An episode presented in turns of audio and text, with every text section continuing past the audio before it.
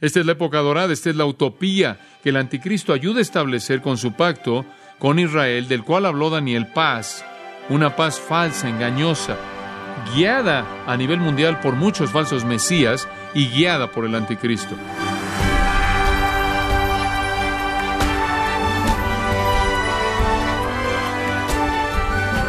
Le saluda su anfitrión Miguel Contreras, dándole la bienvenida a su programa Gracia a vosotros con el pastor John MacArthur. La historia de la humanidad está marcada por tiempos de guerra y de paz, y la cantidad innumerable de tratados que han sido firmados para terminar las guerras. Pero, ¿cuánta paz ha habido realmente en nuestro mundo, incluso cuando las guerras no han estallado? ¿Dónde está la verdadera paz mundial? En el programa de hoy, John MacArthur nos enseña que se acerca una paz mundial que irónicamente marcará el comienzo de un terror inimaginable. Este es el comienzo del estudio El principio del fin, a continuación, en gracia a vosotros. Ahora llegamos al estudio de la palabra de Dios y quiero que abran su Biblia en Apocalipsis capítulo 6. Apocalipsis capítulo 6 presenta el elemento futuro del libro del Apocalipsis. Ahora entramos a la profecía acerca del tiempo del fin.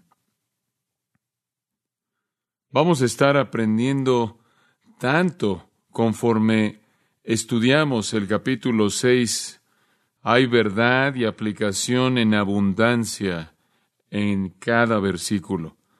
No es solo un viaje místico al futuro, no es solo una mirada fascinante de algo que no tiene relevancia para el día de hoy, es muy práctico. Y vamos a permitir que el Espíritu de Dios lo aplique conforme avanzamos. Quiero hablarles de los dos versículos del capítulo 6, porque este es el primer sello que se abre acerca del tema. Y el tema es la venida de la paz mundial, la venida de la paz mundial. En el versículo 1 leemos, Vi cuando el Cordero abrió uno de los sellos y oí a uno de los cuatro seres vivientes decir como con voz de trueno, ven y mira. Y miré y aquí un caballo blanco y el que lo montaba tenía un arco, y le fue dado una corona, y salió venciendo y para vencer. Ahora usted recordará que en las escenas, en el capítulo 4 y 5, estamos en el cielo. Y en la escena del capítulo 4 vemos a Dios sentado en su trono. Después, al llegar al capítulo 5, Dios estira su mano y en su mano hay un pequeño pergamino, un rollo sellado con siete sellos. Esos siete sellos básicamente tuvieron el propósito de esconder lo que estaba en el rollo. No podía ser roto sin manifestar que alguien había hecho eso. No podía ser leído a menos de que fuera roto, no podía ser roto legalmente, excepto por el que tenía el derecho de abrirlo. Y el único que era digno y capaz de abrirlo fue el Cordero, el Señor Jesucristo, el león de la tribu de Judá, la raíz de David, como es descrito en el capítulo 5, versículo 5. La escena entonces es Dios y Dios está a punto de desatar su juicio. El Cordero, el león de la tribu de Judá, viene, toma el rollo, es digno y capaz y tiene el derecho de heredar el universo, el que tiene el poder de tomarlo. Y escrito en este rollo está una descripción del juicio mediante el cual el Señor va a tomar de regreso la tierra. Está sellado siete veces como frecuentemente se sellaban los documentos antiguos para mantenerlo escondido hasta que el heredero legítimo lo abriera. En la apertura de cada sello vamos a ver un drama, el drama desplegado, el drama del juicio venidero, conforme la ira de Dios se desarrolla y se derrama y Él vuelve a tomar posesión de su universo. Ahora, el primer sello es abierto, como lo leímos en el capítulo 6, y cuando ese sello es abierto, un drama se desarrolla. Una de las cuatro criaturas vivientes, recordarán, las recordarán a partir de los capítulos 4 y 5, dice como con una voz de trueno. Ven y mira, y miré ya que un caballo blanco, y el que lo montaba tenía un arco, y le fue dado una corona, y salió venciendo y para vencer. Aquí está el primer sello. Este entonces es la descripción del primer acontecimiento, la primer característica del fin cuando el Señor vuelve a retomar su mundo. Durante muchos años, muchos cristianos han sido enseñados que las cosas en el mundo se están dirigiendo de manera inevitable hacia una guerra final.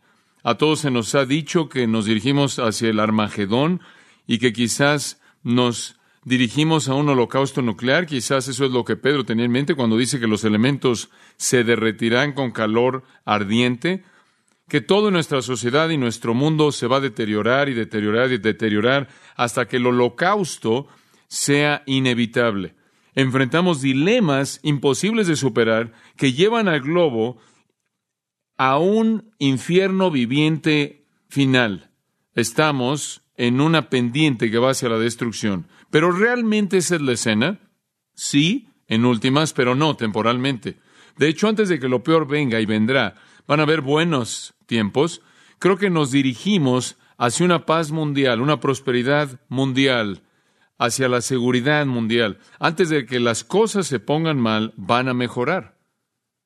La Biblia predice un tiempo así. La Biblia predice que viene una paz mundial y va a venir. Pero escucha, va a ser una paz engañosa.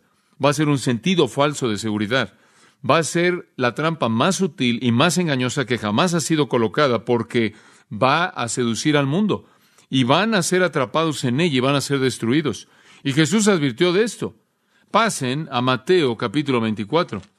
En Mateo capítulo 24 quiero llevarlos al versículo 3. Jesús estaba sentado en el monte de los olivos y los discípulos se le acercaron en privado y le dijeron, Dinos, ¿cuándo serán estas cosas y cuál será la señal de tu venida y del fin del siglo? ¿Cuándo vendrá el final? ¿Cuándo vendrá el juicio contra el sistema del mundo de maldad y tinieblas? ¿Cuándo vendrás? ¿Y cuándo vendrá el principio de una época nueva y eterna de luz y justicia? ¿Cuándo es el final? Ellos le preguntaron con una expectativa dispuesta y llena de esperanza. Y Jesús le responde de una manera bastante interesante. Jesús le respondió y les dijo, versículo 4, mirad que no seáis engañados, porque muchos vendrán en mi nombre diciendo, yo soy el Cristo y engañarán a muchos. Deténganse ahí. ¿Cuándo va a suceder? ¿Cuándo es el final? ¿Cuándo es el juicio final? Bueno, Jesús dice que comenzará con engaño. Comienza con alguien que viene a engañar, quien dice yo soy el Cristo y trae paz. Yo soy su liberador, yo soy su salvador, yo soy su Mesías.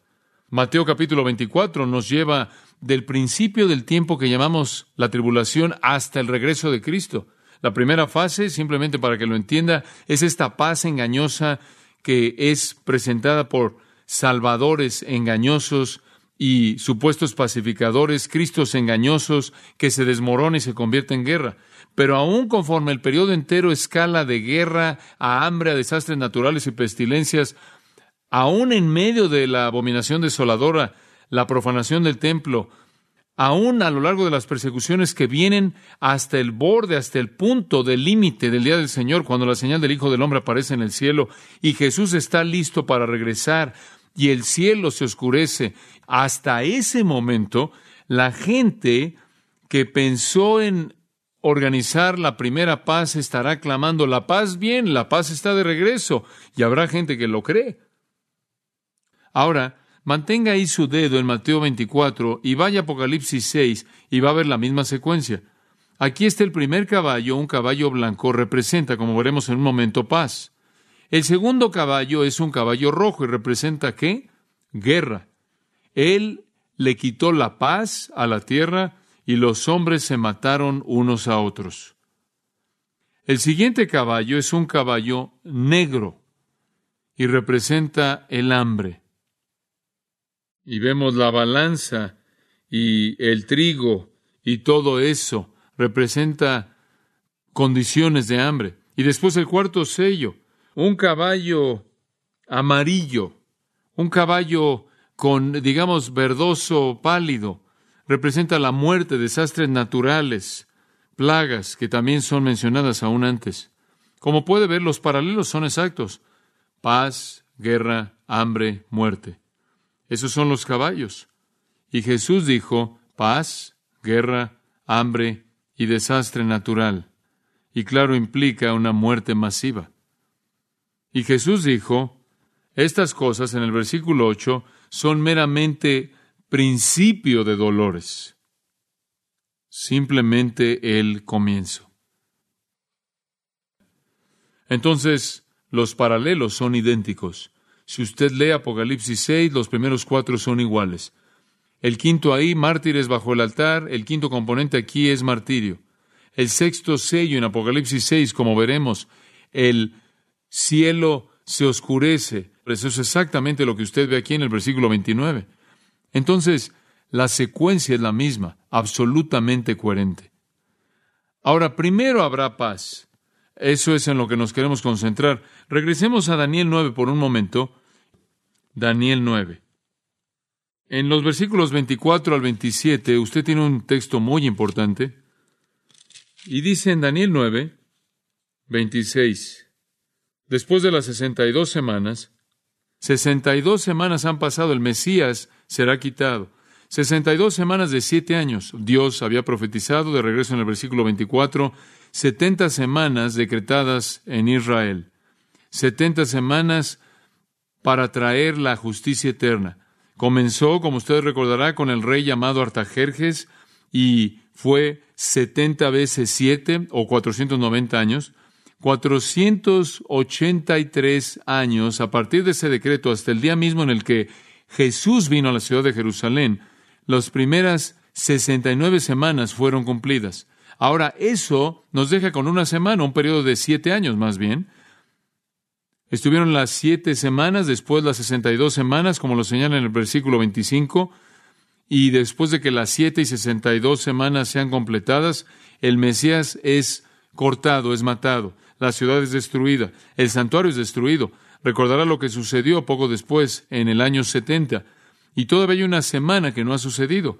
Y el versículo 27 lo retoma y por otra semana confirmará el pacto con muchos. ¿Quién es? Él es el príncipe que está por venir, versículo 26. El príncipe que está por venir. Él es el anticristo. Él también es llamado en Daniel el cuerno pequeño, capítulo 7, versículo 8, es llamado el rey con una faz de enojo. Capítulo 8, versículo 23 es llamado el rey voluntarioso, el rey que hace lo que quiere. Capítulo 11, versículo 36 el anticristo viene, ahora observe esto, y él viene y hace un pacto, confirmará, por otra semana confirmará el pacto con muchos, a la mitad de la semana hará cesar el sacrificio y la ofrenda. Después, con la muchedumbre de las abominaciones, vendrá el desolador, como se llama. ¿Qué es esto? El anticristo. Recuerde ahora, él es el líder de la paz. Él es un Cristo falso. El anticristo viene y guía a los otros falsos cristos y falsos mesías para traer esta paz mundial. Él hace un pacto con Israel. Sí, ciertamente Israel es un jugador clave y los muchos ciertamente se enfocan en Israel debido a que son la nación que se tiene en mente aquí, pero se extiende más allá de Israel. Es un pacto que involucra la protección de Israel, de todos aquellos que pudieran dañarlos. Entonces, es una especie de pacto de paz muy importante. Quién sabe cuántas otras naciones puedan estar involucradas en esto, pero Él hace un pacto de paz. Así es como el periodo de tribulación va a comenzar. Paz, paz global. Y el anticristo específicamente hace un tratado de paz con Israel. Un pacto en el cual se compromete a ser su protector, el que hace la paz, su liberador, su Mesías, su Salvador. Pero, en medio de la semana, en medio de los siete años, esa es la razón por la que sabemos que es un periodo de siete años, es llamado una semana de años. En medio de la semana, Él va a detener los sacrificios y la ofrenda de grano. ¿Sabe lo que va a suceder? Ese tratado de paz con Israel va a ser tan amplio y tan completo que van a estar de regreso en su sistema sacrificial. Van a estar de regreso ofreciendo sacrificios. Van a estar de regreso ofreciendo sacrificios de grano. Van a tener su templo y en medio de esto, Él va a entrar, va a profanar el lugar y Él lo va a desolar y va a tratar de destruir Israel y conquistar al mundo. Y yo creo que a la mitad de la semana la guerra ya se habrá desatado. No sé, no creo que la paz va a durar los tres años y medio completos. Las guerras y los rumores de guerras ya habrán comenzado. Pero estamos seguros de que se va a desatar cuando el anticristo profane el lugar santísimo conforme se presenta a sí mismo como Dios para ser adorado por el mundo entero y esa eso lleva al mundo eh, a una guerra masiva que en últimas termina en el Armagedón. Pero todo comienza con paz. La paz viene para el mundo, para Israel, prosperidad, seguridad. Es una trampa seguida de guerra, hambre, desastre natural, persecución intensa, el oscurecimiento del cielo, la aparición de Cristo, el juicio devastador y después su reino. Este es el futuro. Los dolores de parto van a venir comenzando con la paz. Y como son los dolores de parto, se vuelven más y más duros y están más y más cercanos, de tal manera que hay un movimiento a lo largo de ese periodo de siete años de un trauma, una rapidez que se incrementa hasta que el acontecimiento sucede. Ahora, todo eso nos trae de regreso a Apocalipsis 6. Regresemos ahí brevemente. Usted dice, no has dicho nada acerca de estos dos versículos, yo sé, pero usted entiende lo que he dicho hasta ahorita. Muy bien. Entonces regresamos a Apocalipsis 6. Y cuando el Cordero abrió uno de los sellos y oí a uno de los cuatro seres vivientes decir como con voz de trueno, ven y mira. Y miré y aquí un caballo blanco y el que lo montaba tenía un arco y le fue dado una corona y salió venciendo y para vencer.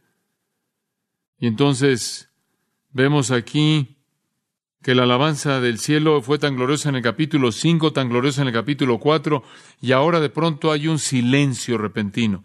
La escena cambia del cielo a la tierra. El cordero desenrolla el primer sello, abre, abre el rollo, el título de propiedad del universo.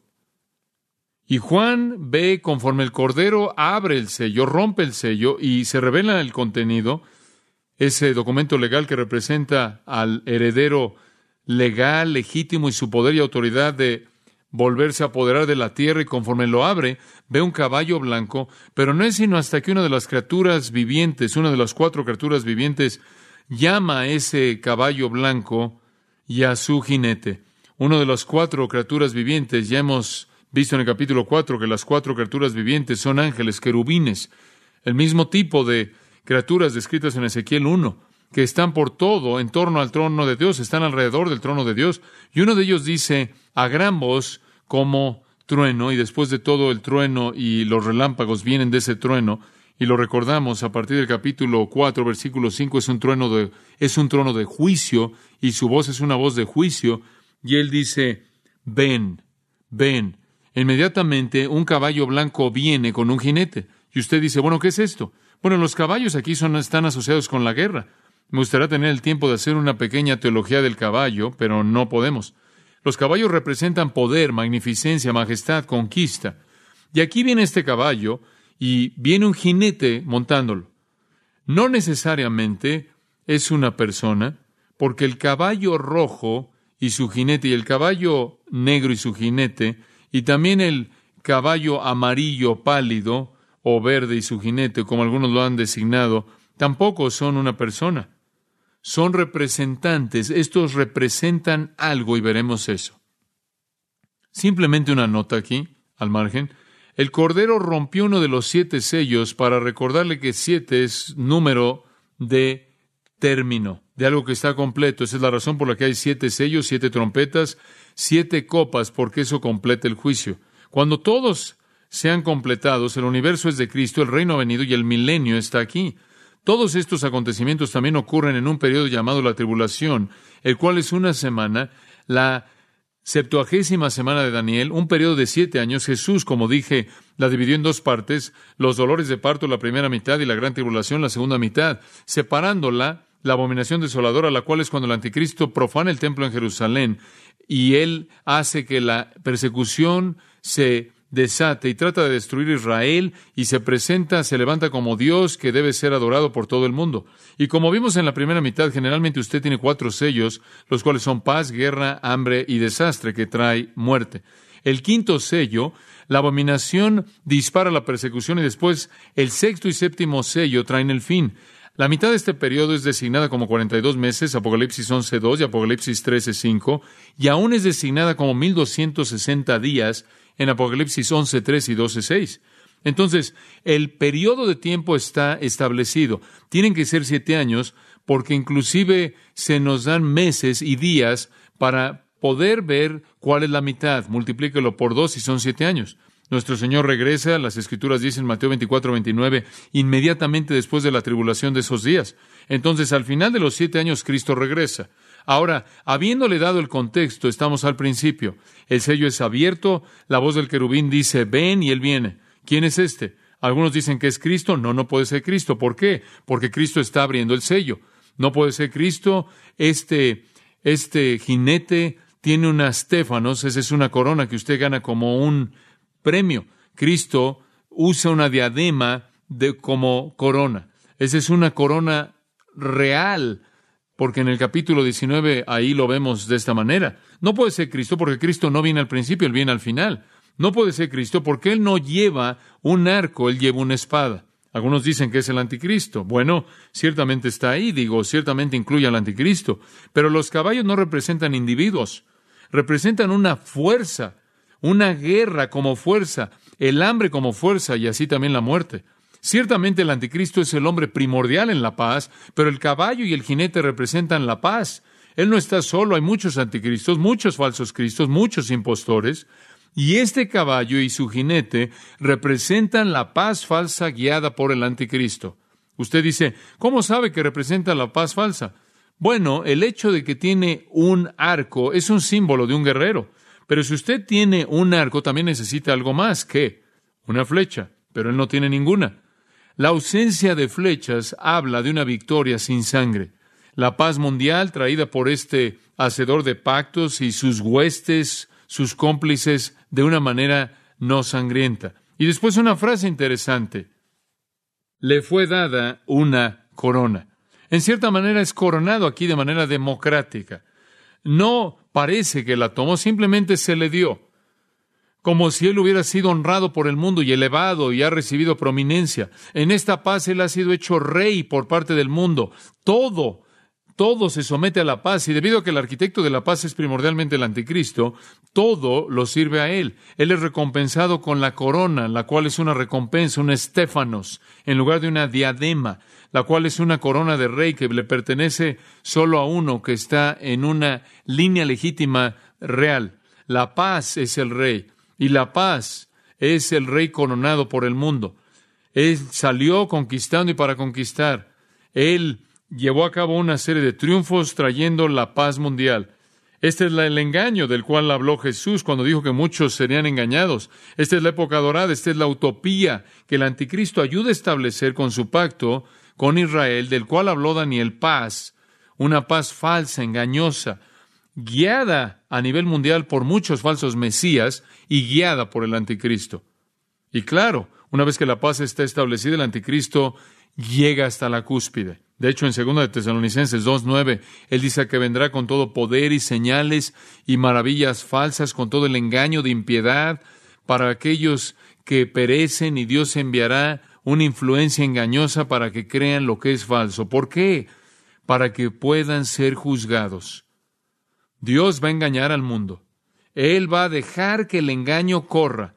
Todos van a entrar en esta paz falsa, se van a postrar ante este gran líder mundial, quien es el epítome de esto. Y es una trampa en la cual van a ser atrapados y matados.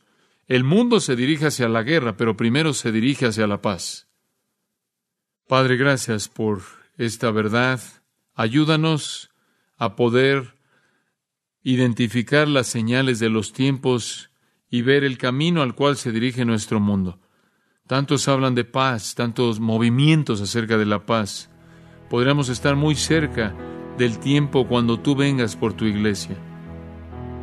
Te damos gracias porque en todo esto no tenemos que temer, porque nuestra esperanza no se encuentra en esperar al anticristo, sino a Jesucristo mismo, quien nos llevará al lugar preparado para nosotros en gloria. Te damos gracias porque vivimos con una esperanza eterna del cielo, pero también sabiendo que al saber lo que viene tenemos la responsabilidad de advertirle al mundo que están por caer, por creer en una paz falsa y el único que les puede dar paz real es el príncipe de paz, Jesucristo.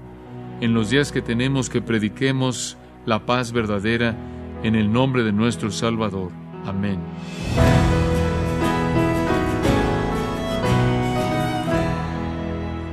John MacArthur nos recordó que Dios va a permitir que el mundo sea engañado con una paz falsa, sometiéndose a un malvado gobernante mundial, quien los encaminará a una guerra sangrienta.